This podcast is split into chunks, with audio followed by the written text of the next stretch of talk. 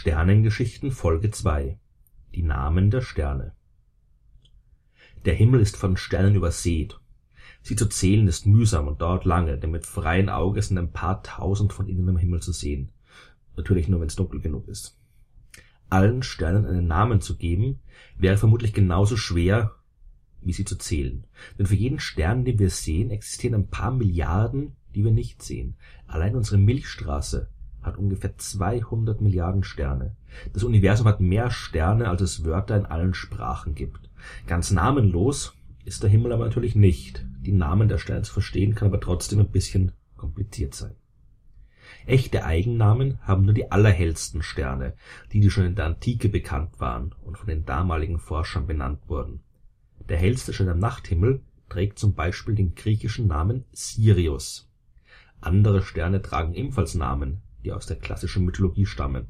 Die Zwillinge Kastor und Polydeukes, Halbgötter, die mit Jason und Herakles viele Abenteuer erlebten, findet man auch unter ihren lateinischen Namen Castor und Pollux am Himmel wieder. Viele Sterne tragen auch arabische Namen, zum Beispiel Fomalhaut, was übersetzt das Maul des Wales bedeutet. Auch der Name des fünfthellsten Sterns am Himmel, Vega, leitet sich vom arabischen Wort für Adler ab. Und wer nachts zum Himmel sieht, hat sicherlich schon einmal den rötlich leuchtenden Stern Betelgeuse im Sternbild Eurion gesehen. Sein Name ist ebenfalls arabisch und bedeutet Hand der Riesin. Betelgeuse trägt immer noch viele andere Namen, zum Beispiel Alpha Orionis oder 58 Orionis. Er ist auch unter BD plus 7 1055 und HD 39801 bekannt. Denn die alten arabischen, griechischen und lateinischen Namen sind zwar schön und sehr poetisch, eignen sich aber nicht wirklich für die wissenschaftliche Arbeit. Deswegen begannen die Astronomen irgendwann damit, sich einheitliche Systeme auszudenken. Weit verbreitet ist das sogenannte Bayerische System, die Bayer-Bezeichnung. Sie wurde vom deutschen Astronom Johann Bayer im Jahr 1603 eingeführt. In diesem Jahr hat er seinen Sternenatlas veröffentlicht, die Uranometria, eine der ersten Sternenkarten der Welt und eine, die auch Sterne enthält, die nur auf der Südhalbkugel der Erde zu sehen sind. Bayer benannte die Sterne nach den Sternbildern, in denen sie sich befanden. Die Namen setzten sich aus einem griechischen Buchstaben und dem lateinischen Namen des Sternbilds zusammen. Der hellste Stern des Sternbilds bekommt die Bezeichnung Alpha, der zweite den Zusatz Beta, der dritte Gamma und so weiter. Betelgeuse ist der hellste Stern im Sternbild Orion und heißt deswegen laut Bayer Alpha Orionis. Der zweithellste Stern in diesem Sternbild heißt Beta Orionis, der ist uns aber besser unter dem arabischen Namen Rigel bekannt. Und eigentlich ist Rigel sogar heller als Betelgeuse, manchmal zumindest, weil Betelgeuse ändert seine Helligkeit.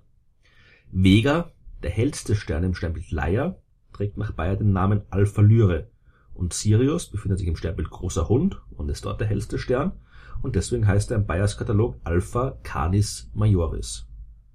Der wahrscheinlich bekannteste Stern mit einem Namen aus dem Bayer-Katalog ist der hellste Stern im Sternbild Centaurus. Die Araber nannten ihn Rigel Kenat oder Toliman, wir kennen ihn aber besser unter dem Namen Alpha Centauri.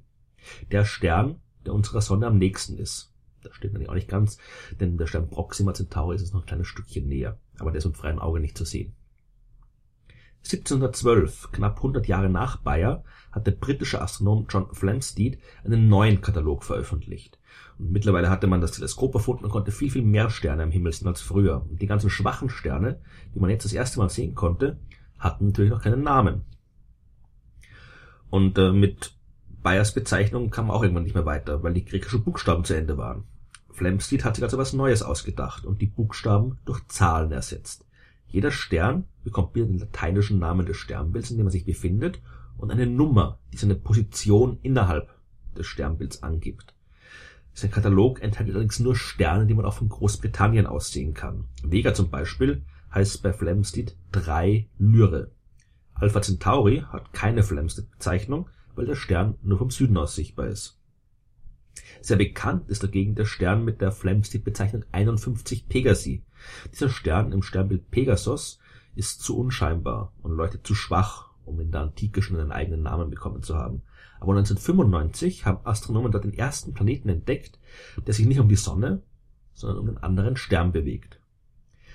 Ebenfalls berühmt ist der Stern 34 Tauri, der sich laut Flamsteeds Katalog im Sternbild Stier befinden soll. Was Flamsteed damals aber nicht wusste, 34 Tauri war gar kein Stern, sondern der Planet Uranus. Flamsteed hatte den Lichtpunkt am Himmel zwar gesehen, aber nicht bemerkt, worum es sich handelt. Die offizielle Entdeckung des Uranus geschah daher erst 1781 durch den Astronomen Wilhelm Herschel. Je besser die Teleskope der Astronomen geworden sind, desto mehr Sterne konnten sie sehen und desto umfangreicher wurden die Kataloge.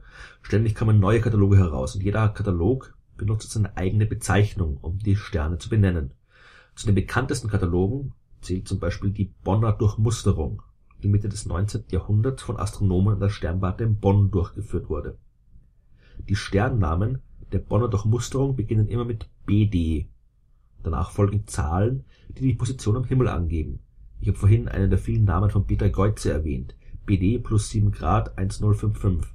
Das bedeutet, der 1055. Stern bei 7 Grad nördlicher Breite im Katalog der Bonner Durchmusterung. Das klingt zwar jetzt nicht so poetisch wie Beta Geuze, ist aber für den wissenschaftlichen Arbeitsalltag wesentlich praktischer. Namen dieser Art sind mittlerweile Standard in der Astronomie und äh, auch wenn die Astronomen schöne Namen genauso gern wie alle anderen Menschen mögen, wissen sie auch, dass man eine gewisse Ordnung in die Kataloge bringen muss, wenn man vernünftig damit arbeiten will. Im Internet trifft man oft auf Angebote, die einem versprechen, man dürfe einen Stern taufen. Gegen eine kleine Gebühr könnte man sich einen Stern aussuchen und ihm einen Namen geben. Man kann zum Beispiel aus einem Partner benennen oder aus den Kindern. Das klingt nach einem netten und originellen Geschenk und auch nach einem sehr romantischen Geschenk, aber das Geld dafür sollte man sich lieber sparen.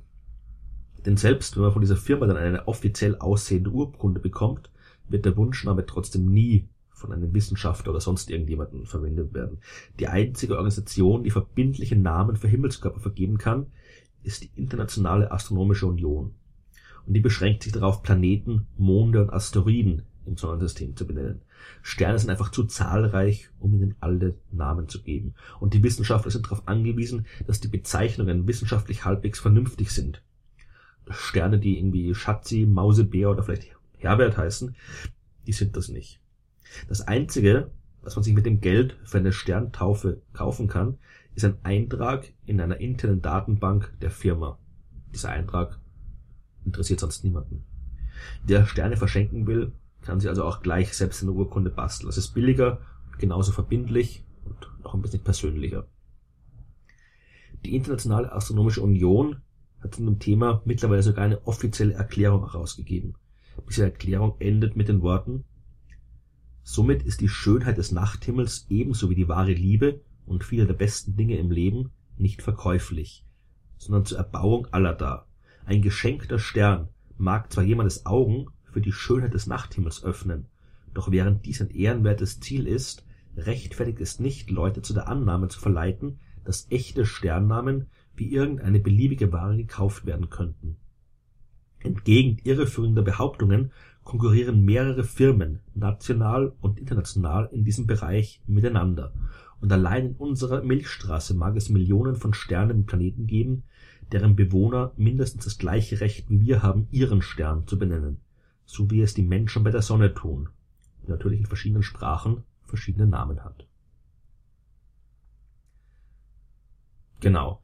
Freuen wir uns also über die Faszination des nächtlichen Himmels. Die Sterne brauchen keinen Namen, um schön zu sein.